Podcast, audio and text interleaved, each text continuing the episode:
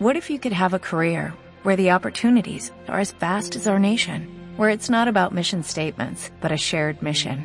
At U.S. Customs and Border Protection, we go beyond to protect more than borders, from ship to shore, air to ground, cities to local communities. CBP agents and officers are keeping people safe.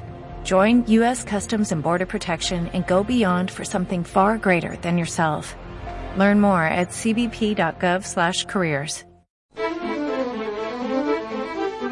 no eran reyes, no está claro. En las escrituras no se dice que sean reyes, se dice que son sabios, Sabios. magoi. Como son sabios de Oriente, son magoi. Los magoi eran los, los sabios, los sacerdotes de- del mundo del Irán y del mundo, del mundo ese oriental. En Radio 5 y Radio Exterior de España. Doble hélice 3.0. Todo lo que siempre has querido saber sobre la ciencia más cercana. Doble hélice 3.0. Con Juanjo Martín. La Navidad ya está aquí. Bueno, en realidad llevamos meses olisqueando los aromas de esta época, pues desde que en agosto se pone a la venta la lotería. Y, bueno, y cuando aún andas eh, con bermudas por ahí y ves que comienzan a poner las luces en tu calle. Y es que es eso lo que es ahora la Navidad, una época donde se consume mucho, se regala por regalar y donde, bueno, también se disfruta algo de la familia. Pero esto de la Navidad tuvo un origen y fue un papa el que dijo, a partir de ahora celebraremos el nacimiento de Jesús pues el 25 de diciembre. Pero ¿es eso lo que dicen realmente los evangelios? Quizás estaban tapando alguna otra fecha pagana. ¿Y qué decir de otras eh, tradiciones como Papá Noel, el Belén o, el árbol de Navidad, que son una amalgama de tradiciones que se han mezclado hasta llegar a nuestras fechas? Pero no solo la religión católica celebra estas eh, Navidades, ¿cómo lo celebran otras religiones? Mm, ¿Cómo lo hacen? Hoy te hemos preparado un programa, pues bueno, eso sí, muy navideño, donde le intentaremos poner el significado de esto que estamos viviendo en estas fechas. Como lo, por cierto, lo de los tres reyes magos, ¿eran tres? ¿Eran reyes? ¿Eran magos? Buenas tardes, comenzamos. Detrás de cada fármaco, de cada tratamiento, existe un mundo apasionante de investigación. Doble hélice 3.0. Y para hablarles de este tema tenemos con nosotros al profesor Francisco Díez de Velasco, catedrático del Departamento de Geografía e Historia de la Universidad de La Laguna y experto en Historia de las Religiones. Hola profesor, gracias por estar con nosotros. ¿Qué tal? Hola. Un placer hablar de Navidad. Feliz Navidad, por cierto. ¿Eh? Feliz Navidad. ¿Desde cuándo se celebra la Navidad? Porque no se hace desde siempre. Claro. No, no. de- se- Las ideas sobre la Navidad y sobre que la Navidad fuese una festividad, más o menos son. em- empiezan a fraguarse siglo II y se hacen claras en el siglo III y ya contundentes ya a partir de ahí. sí. Pero es- se coloca en una fecha concreta, el 25 de diciembre. Es un papa Sí. que dice 25 de diciembre. Sí, sí, claro. Pero no es porque en el Evangelio ponga Jesús nació el 25. No, no, la- los evangelios no dicen nada de, de- del, del contexto ese del día, no lo dicen. De hecho, ahí hay toda un- una discusión enorme sobre si fue efectivamente en diciembre, si pudo ser en diciembre, si fue en otra, en otra, en otras fechas. Claro, ahí hay dos relatos, ¿no? Que dos evangelistas dicen cosas diferentes. Mm, eh, Dos relatos completamente, en realidad son completamente distintos. Lo que pasa es que las ideas de la Navidad se han, se han realizado juntando ambos, ambos relatos que a veces no son, no son fáciles de juntar. Eh, um, en uno se habla de los, de los magos. Y se habla de Herodes, y se habla Sí. de la persecución y de la muerte de los niños y todo- Sí, toda esa sí, cosa tremenda del, del rey Herodes. Y en el otro se habla de los pastores y se habla de que eh, a Jesús, como a cualquier judío, lo circuncidan. Es- es, es imposible que si estuviera Herodes persiguiendo a, lo- a los niños, fuesen a circuncidar a un niño. Eh, Claro, es decir, pues que no. son, son dos relatos. ¿Por qué? Pues porque probablemente no, no se tenían las ideas bien claras ya en, la época de los propios evangelistas, no se tenían las ideas bien claras, de los evangelios que se convirtieron en los que se llaman canónicos. Eh, hay algunos apócrifos, que son evangelios que, no fueron aceptados por, el resto, vamos, por las iglesias, y que tienen, bueno, hay uno de la infancia de, Jesús, es decir, que, tienen más, muchos más detalles, algunos un poco escabrosos, ¿no? Pero en, en los que nosotros conocemos, de los cuatro evangelistas, solo dos hablan de, solo dos hablan de eso. Eh, Mateo y Lucas. Mateo habla de los magos y Lucas habla de los pastores. Pero es curioso que para uno algo, eh, Herodes, fuera muy importante y para el otro ni siquiera lo menciona, ¿no? No, no lo menciona. Y es curioso porque justamente eh, el Evangelio de Lucas lo que nos cuenta es la historia de los pastores. Entonces, eh, sobre la historia de los pastores, la investigación, ¿qué, es lo que hace la investigación? Intentar sacar de un relato, como es el relato bíblico, que no es un, libro de historia, eso es la primera idea. O sea, lo llamaban antes historia sagrada, pero la historia sagrada no es historia, no es historia científica. Pero hay mucha gente que ha intentado mm, detectar la historia que pudiera haber, es decir, la realidad de los hechos verdaderamente acontecidos que pudiera haber detrás, ¿no? Y entonces Lucas nos cuenta eso de los pastores. El 25 de diciembre podía haber pastores eh, con rebaños en esa, en esa zona de, del, bueno, de Israel-Palestina. Podría haberlos. Entonces, lo, la gran crítica que se hizo a partir de cierto momento, siglo XIX, cuando se empieza a hacer toda la crítica a, las narraciones bíblicas, se dice, eso es imposible. Es imposible porque hace demasiado frío incluso en esas zonas para que hubiese pastores.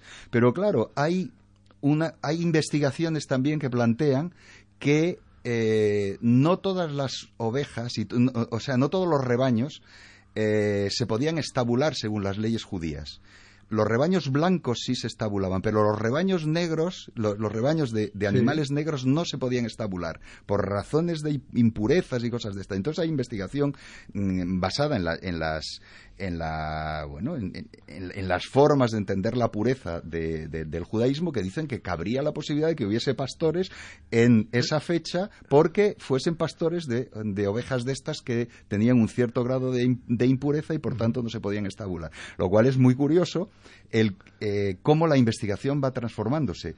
Una investigación que se basa eh, solo en, en fuentes digamos casi podríamos decir, bueno, fuentes cristianas y digamos que la lógica, y luego investigaciones que ahondan en mayor medida en el contexto judío de todo esto y las leyes de pureza, impureza y servicio del, eh, en el bueno en, todo lo que tenía que ver con la religión judía. Que también ahí hay otro otro asunto curioso. También se decía que no podía ser el 25 de diciembre o esas, e, ese entorno de fechas porque haciendo un cálculo en relación con eh, bueno, es, un lío un poco, un poco así, un poco profundo, ¿no? Pero tiene que ver con eh, la prima de María y eh, sobre el servicio, porque el, Evangelio sí dice que su marido estaba de servicio en el templo cuando eh, ella mm, estaba embarazada. Y, total, que había ahí seis meses de diferencia. ¿no?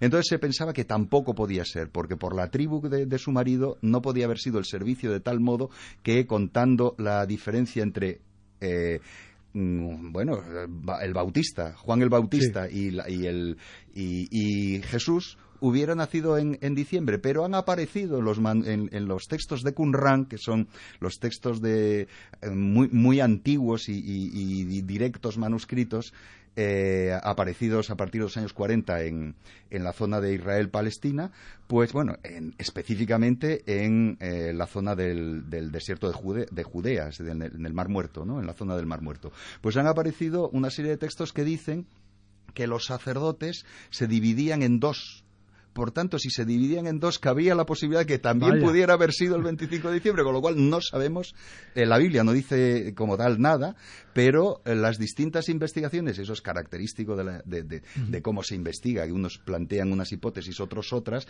y empiezan a, detectar eh, diferencias y a detectar posibilidades. Entonces, lo que a lo mejor hace unos, unos 40 años dirían, es imposible que hubiera sido el 25, ahora, hay algunos argumentos que cabe la posibilidad de que que, hubiera podido ser. Pero Francisco, sería mucha casualidad que fuera realmente el 25 de diciembre, cuando eso sí que sabemos que la Iglesia lo que quiso es situar en otra fecha, ya de por sí muy significativa, de, otro calendario, de otra festividad pagana, mm. esta, esta festividad. O sea, taparla, ¿no? Como ha hecho con otras. Mm. Eh, ¿Qué se celebraba el 25 de diciembre antes del nacimiento de Jesús? Bueno, eh, ahí hay una, una, fiesta clave que es el, la llamada fiesta del, natalicio del sol, el Dies Natalis Solis, ¿no? que eh, se festejaba en la Roma del siglo II, siglo III, se, se festejaba, ¿no? era el día del nacimiento del sol, que estaba muy conectado con, claro, con el solsticio y, el, momento en que eh, nace el sol.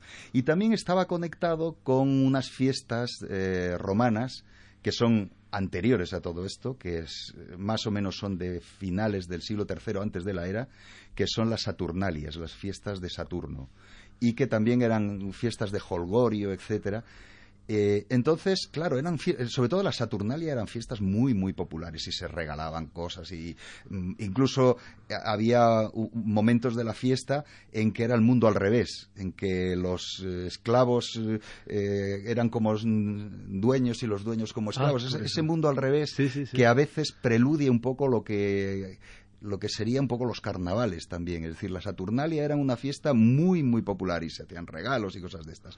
Y entonces, claro, para desarraigar una, una festividad de estas que está muy arraigada en el, en el, pueblo, pues probablemente no les vino mal el, jugar con esa fiesta del 25. Desde luego para los, para los papas, para el Papa Julio I y todos estos que, que son los, los, que lo ponen en, en marcha, eh, les parece una coincidencia lógica. O sea, más que una, un, intento de, colocarse por encima, eh, hay un intento de entender que, eh, como había muchos que lo planteaban así, o sea, mm, la, idea que tenían eh, los cristianos del, del, mundo anterior, del, del, mundo politeísta, lo que a veces se llama paganismo, ellos llamaban paganismo también, era que o era el diablo, era obras del diablo, o podían ser prefiguraciones del cristianismo, porque es la idea de que el cristianismo ya estaba, en cierto modo, eh, eh, eh, en el ambiente y que, lo, y que, lo, único que hicieron fue ahí colocarlo.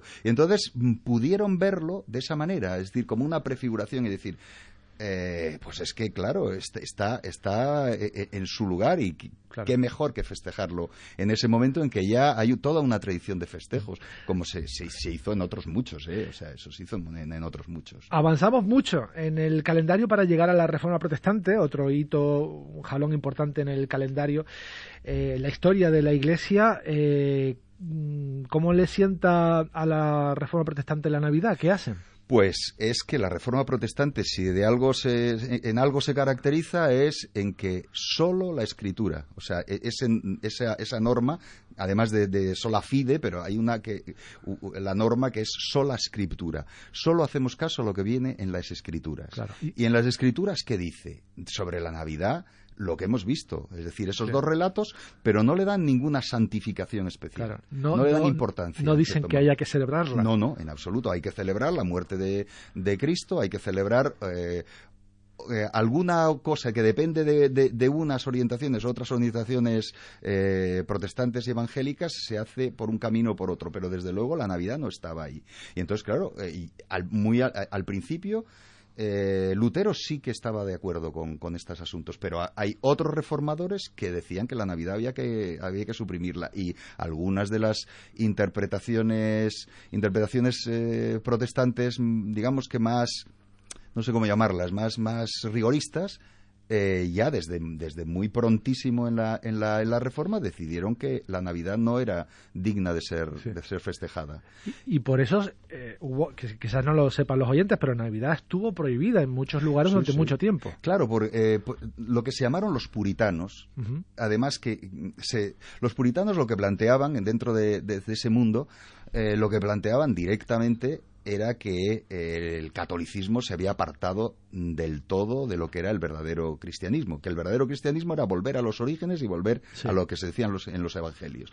entonces a veces tenía una postura muy anticatólica. Entonces si, si, el, catolicismo festejaba la Navidad, ellos eh, veían todos los, criterios para no festejarla. Pero es que la Navidad está también entre los ortodoxos. Lo que pasa es que, claro, toda esta reforma tenía muy poco contacto con la ortodoxia, pero en la ortodoxia también festejan, claro, festejaban de, la Navidad, porque, claro, corresponden a una época en que eran comunes el catolicismo y, la, y, la, y la ortodoxia. Un capítulo aparte se, se merece la religión ortodoxa, de la que también, por, por cierto, has investigado mucho, pero volviendo a esto de prohibir la Navidad, que ahora parecería impensable, sobre todo en territorios como Estados Unidos, Inglaterra o Francia, eh, se llevó a cabo no hace mucho tiempo. Eh, la Revolución Francesa incluso intentó hacer algo, pero los primeros colones que llegaron a Estados Unidos no celebraban la Navidad, ahora siendo el país que más celebra la Navidad. Sí, sí, claro, es que eran puritanos. Entonces tenían una, una mirada que era una mirada que, que, se centraba en bueno, eh, en la lectura de la, de la Biblia. Y la lectura de la Biblia muchas veces te abre los ojos sobre mm, que muchos rituales y muchas ceremonias son un poco mm, diferentes de lo que allí aparece, ¿no? Entonces, claro, eso es lo que lo que plantearon en Estados Unidos, pues pues eso, no no no no, iba con ello. Y luego pues mm, volvió curiosamente como lo que es ahora. Eh, no sé cómo llamarlo, una nueva religión que es la religión del consumo, ¿no? Entonces hay puritanos que están en contra de, de, de, esa, de esa forma de ver la Navidad, pero claro, tiene que ver con esa forma monetarizada y convertida en un negocio, que es que ahora mismo e, es, como es la Navidad y el, y el, modelo navideño que viene de, de bueno, de, en general de Estados Unidos y, y, de todos estos países es así. Entonces, claro, hay grupos que se enfrentan radicalmente a la Navidad. Quizá el, el, más conocido entre nosotros son los testigos de Jehová, que eh, como son bíblicos eh, hasta el, la médula y, y, se basan solo en lo que dice la Biblia, ellos no festejan más que eh, la muerte de Cristo. Es la única ceremonia que ellos estiman que, que es verdaderamente bíblica. Y entonces, claro, la Navidad no la, no la festejan. He leído que incluso fue Dickens quien con sus cuentos eh, volvió a dar el espíritu navideño. El cuento de Navidad, sí, efectivamente. Recuperó la Navidad, ¿no? Para, para, los ingleses. Es verdad. No, y, y ahora mismo, por ejemplo, la, la, gran mayoría de los, de los protestantes evangélicos sí tienen, sí siguen la Navidad, pero la siguen no como, no como podría ser entre la ortodoxia o el catolicismo, es decir, una eh, fiesta de esta es una gran ceremonia fundamental sino que la ven, bueno, pues la, la festejan como, en cierto modo, como un recuerdo sería la, la idea, pero no tanto como un sacramento. Ese, sería el. Y volvemos a los ortodoxos, que lo habíamos dejado en pause hace unos minutos, porque se merece, como digo, unos minutos eh, a, esta religión que tiene otro calendario y esa Navidad podemos decir que eh, la celebran más en enero que en diciembre. Está un poco. Claro, porque, porque los, no todos los ortodoxos, vamos a ver, ahí hay lo de los ortodoxos, eh, los ortodoxos son muy variados. Y entonces, por eh, hay una serie de ortodoxos, por ejemplo, los rusos, que siguen a pie juntilla y en todas las fiestas, incluidas las, las fiestas fijas, porque la Navidad es una fiesta fija. Y luego están las fiestas móviles. Por ejemplo, la Semana Santa es una fiesta móvil. ¿no? Entonces, los ortodoxos, hay ortodoxos que las fiestas fijas las siguen según el calendario llamado juliano, que era el calendario de la época de Jesús, por eso lo, lo, plantean, y, y, el calendario de cuando se desarrolló el primer concilio ecuménico, que fue el concilio de Nicea. ¿no? Entonces, ese calendario es el que siguen, pero mm, es el calendario juliano, que es el calendario que, puso en marcha Julio César, tiene un pequeño decalaje con, con el calendario astronómico. ¿no? Entonces, en el siglo XVI, a finales del XVI, eh, un papa puso en marcha el llamado calendario gregoriano, que es mucho más ajustado. Entonces, en la época de. En el siglo XVI había 10 días de diferencia entre el juliano y el, gregoriano, ahora mismo hay 13. Y eso es lo que explica que eh, la Navidad esté el, el 25 de diciembre para unos que es el 25 de diciembre del calendario común o basado en el calendario gregoriano católico, y los otros que siguen el, antiguo calendario juliano tengan 13 días después, que más o menos corresponde con Reyes. Entonces, ahí ese calaje. Y dentro de 150 años, si siguen igual, pues serán 15 días y será mm, dos días después de Reyes, porque siguen con el, llamado calendario juliano, que fue el que puso en marcha Julio César. Y todo tiene que ver con eh, los problemas astronómicos de que el año no es tan fácil de calcular. Y entonces hay esas diferencias. ¿Es cosa mía o la religión católica celebra más el nacimiento de, Jesús que la resurrección de, Jesús? Eh, ¿Es una apreciación personal? Eh, depende, depende, depende, vamos a ver, la religión católica, la gente que es católica sociológica, digamos, que, es, que, ha, nacido y se ha, criado en un mundo católico, es muy raro que no festeje de alguna manera la Navidad. Pero es menos es, es, más raro que, sí que festeje la Semana Santa. Pero para como fiesta potente es, es la, Semana Santa es una fiesta potentísima no es la vamos probablemente la, la, más la más poderosa no y entre los entre los ortodoxos igual no y lo que pasa es que los ortodoxos casi todos eh, festejan la, Semana Santa en un eh, eh, en una semana diferente a la católica y a la judía, porque eso fue otra, esa es toda otra historia que si, si quieres en algún momento lo podemos hablar cuando se acerque Semana Santa. Pero eh, en, resumen, los rusos tienen la, los rusos siguen con el calendario juliano en todas las festividades y, lo, y otros ortodoxos, por ejemplo, el patriarcado de Constantinopla, que es digamos que el, el primado entre los, entre los ortodoxos, la Navidad la, festeja según lo que ellos llaman el calendario adaptado, que es una adaptación más o menos del al, gregoriano, pero sin decirlo, para que no se, se piensen que es un, un, calendario católico. Y luego la Semana Santa sí que la hacen según el juliano porque es una fiesta móvil. Entonces estos líos que, de calendarios que, le, pueden llegar a volver loco a, la gente. Y los judíos por otro camino. Por otro camino. En el caso de la Pascua. Pues lo vamos a dividir y cuando ah, tratemos estos temas será, pues me imagino que en marzo del próximo año cuando pues sea Semana Santa. Pero si, si, seguimos hablando de, Navidad, sí que es verdad que eh, a día de hoy, en el 2021 barra 2022, estamos arrastrando ya una serie de tradiciones que nada tienen que ver con la tradición católica, o sea, se han ido mezclando, disolviendo, diluyendo y que ahora vemos como normales cuando no lo son, o mm. que los vemos como muy antiguos cuando no son nada antiguas. Eh, una de ellas es el portal eh, de Belén, que, es medieval, o sea, mm. eh, que... Sí, sí, sí, eso es franciscano, vamos, de eh, claro, porque Portal de Belén, sí, sí, o sea, los belenes en los sí. Belenes, la, tradición de los belenes, sí, sí, claro, es medieval. Francisco de Asís, que, le pareció bien hacerlo y, ha llegado a partir de ahí se ha convertido, se hizo muy popular. También es verdad que, que el que las cosas que no se hacen populares no, no, perduran y ha habido muchos cambios y muchas inclusiones de, de motivos iconográficos o de motivos de todo tipo que no han perdurado, pero esa es que es que se hizo famosísima en Italia y se hizo famosísima en España. Claro, en España es muy muy muy arraigado. Y no sé por qué los, los, los, católicos son expertos en, ese marketing de imágenes y figuras y que, les hacen por ser evidentemente una iglesia tan popular. Porque son muy muy muy de imágenes. Eh, los ortodoxos también son de imágenes, pero tuvieron la gran crisis iconoclasta que en cierto momento pues decidieron que no, que, no usaban imágenes. Entonces, a partir de ahí, la, imagen que nosotros, que nosotros vemos como más común de nuestras iglesias, que es, son estatuas, pues eso en la ortodoxia no se, no se utiliza. Se utiliza eh, si hay imágenes, son imágenes pintadas, eso es pintura. En cambio, el catolicismo es un abigarramiento que a veces lo plantean que es un poco una derivación de la antigüedad. La antigüedad estaba llena de, llena de arte por todas partes, llena de iconos, llenas de, llena, bueno, de iconos, de iconos entendidos como imágenes, ¿no? Llena de imágenes, llena de estatuas por todas partes, de estatuas de dioses, dioses como humanos, etcétera, ¿no? Entonces, bueno, pues el catolicismo ha, heredado en, parte ese, ese, ese, mundo de la imagen, que es un mundo fascinante realmente, porque nos llena, ahora mismo nos llena los, en fin, los museos están llenos de, esa imaginería que a veces ni la entendemos por lo... Por...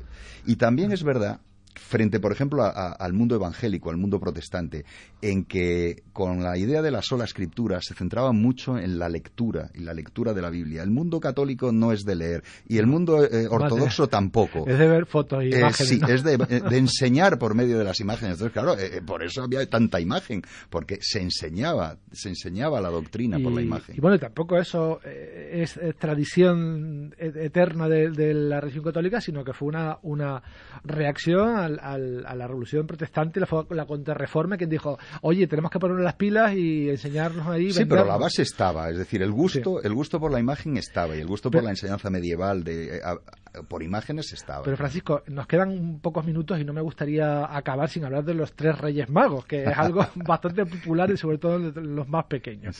Eh, no sé hasta qué punto eh, estamos hablando de la textualidad de tres personajes que vinieron de Oriente, que eran magos, que hay de, pues interpretable en todo esto. Hay un poco de todo, ¿no? Porque Claro, el 3 es un, número magnífico y, queda perfecto pero y además aparece hablamos de iconografía pues aparece ya a, partir de cierto momento no pero al principio primero no eran reyes no está claro en, en las escrituras no se dice que sean reyes, se dice que son sabios, magoi, como son sabios de Oriente, son magoi. Los magoi eran los, los sabios, los sacerdotes de, del mundo del Irán y del mundo, del mundo de ese oriental, ¿no? Y, que, y vinieron a, Los nombres tampoco son los que eran, o sea, los primeros...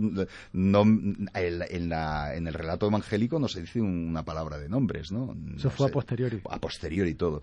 Algunos relatos, algunas... Eh, intentos de, de, hacer más bonito ese relato, porque el relato es un poco escueto y un poco seco, ¿no? Entonces, si, si quieres darle más belleza, pues empezaron a decir, bueno, pues fueron tres, otras veces decían que eran cuatro, otras veces decían que eran doce, como los doce, apóstoles, como las doce tribus de Israel. Estamos hablando de números, y el tres y el doce son grandes números. El, doce para el mundo oriental es el, el número de la perfección, porque son modelos basados en el, no son modelos decimales, sino modelos basados en el doce, ¿no? Entonces, para el 12 es la perfección. Pero claro, en, eh, para nosotros el 3 es el, el, número de la suerte y el modelo de la perfección también. Y además, eso sí dicen los evangelios. Dicen que traen eh, incienso, mirra y oro. Oro, incienso y mirra. Entonces dicen, bueno, pues si traían oro, incienso y mirra, cada uno traía una cosa, ¿no? Cuando probablemente... O pues, uno muy generoso. sí, sí, sí. Uno que cargaba con todo. Por lo menos tenían que traer tres camellos, ¿no? para ¿Y tiene simbología estos tres regalos o eran Sí, sí, son regalos de en relación con, con, con, lo que se hace con un rey o con lo que se hace con un, con un personaje de, de, alta estirpe, ¿no? que es lo que estaban en cierto modo reconociendo y que eso sí que, el, sí que es evangélico, el, reconocimiento como, porque claro, el, Mesías es, es en cierto modo un, un, ser soberano, ¿no? entonces así lo reconocían, que fue todo el lío que aparece en, en el, en el primer evangelio sobre el enfado que, toma Herodes, porque Herodes es el rey y dice, pero ¿esto qué es? Que tengo no sé cuántos hijos, mm, casi todos de ellos llamados Herodes otra cosa, y, viene uno y va a ser el, rey. Entonces, ese juego de, de, la venganza que aparece ahí, la muerte de los, de los inocentes y todo esto, que, se narra, pero detrás de, la narración, ¿qué hay? Pues el, miedo al reconocimiento por parte de, estos eh, sabios de un, de un rey que lo reconocen por una estrella, porque ha aparecido una estrella, como son, eran astrólogos, veían las estrellas y de las estrellas pensaban que tenía algún, algún, alguna sabiduría, ¿no? Y entonces eh, ven la estrella de un rey el Mesías es el hijo de la estrella en el, en el pensamiento judío. ¿no? Mucho se ha hablado de esa estrella, los astrónomos también han hecho cálculos y han echado el tiempo hacia atrás. La astronomía lo permite, mm. porque la posición es muy predecible. Y bueno, como evidentemente la fecha de nacimiento de Jesús tampoco está muy clara, en principio no es el año cero, sino el menos algo, ¿no? Sí, el menos cuatro, probablemente el menos, cinco, quizá. Porque Herodes murió en el, en el menos cuatro. Entonces, eh, si tiene que ver con Herodes y con el Herodes final, pues eh, si hacemos caso a, a, ese, a esa narración, que claro, es una narración que, quién sabe, hemos dicho antes que no es historia. Estamos en el 2026. Eh, hay, que ver que Herodes, eh, en relación con... Eh, mató a, no sé si es a uno o dos o no sé cuántos de sus hijos, o sea que Herodes mataba, no, no, niños, pero, pero mataba a todo el que se ponía por medio. Es decir, que puede haber ahí una, una especie de, de, recuerdo de la, de, la crueldad de, Herodes, que era la crueldad de cualquier rey de, de esa época, que eran todos mm, bastante crueles, incluso también con su propia familia. Pues los astrónomos algunos apuestan por un cometa, otros por una conjunción, otros por una supernova. No está claro, como eh, tampoco están claras muchas de las cosas que, que celebramos hoy en día y que están basados en un libro Bueno, que muy exacto no es tampoco, ¿no? No es una descripción, ni una crónica, es una. Ni lo quiere ser, es que los libros religiosos no son exactos. Están pensados para otra cosa, que, que no para lo que querríamos la gente los historiadores, claro. Pues profesor Francisco Díaz de Velasco, catedrático del Departamento de Geografía e Historia de la Universidad de La Laguna y como hemos comprobado, experto en historia de las religiones, muchísimas gracias por haber estado con nosotros. Ha sido un auténtico placer y feliz Navidad. Pues muchas gracias y feliz Navidad. Gracias.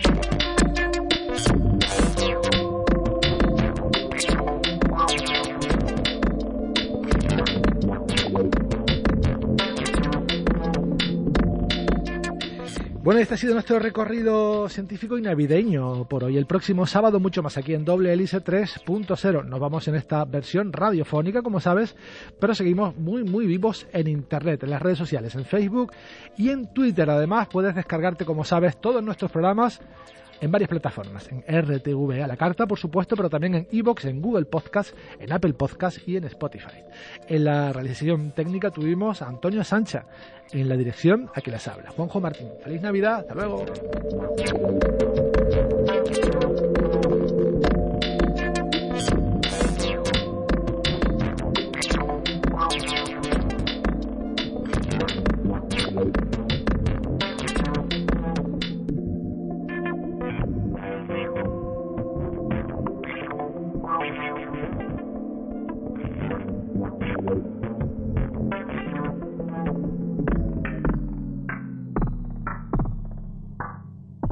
Radio 5 y Radio Exterior de España, Doble Hélice 3.0.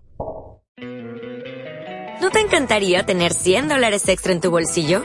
Haz que un experto bilingüe de TurboTax declare tus impuestos para el 31 de marzo y obtén 100 dólares de vuelta al instante.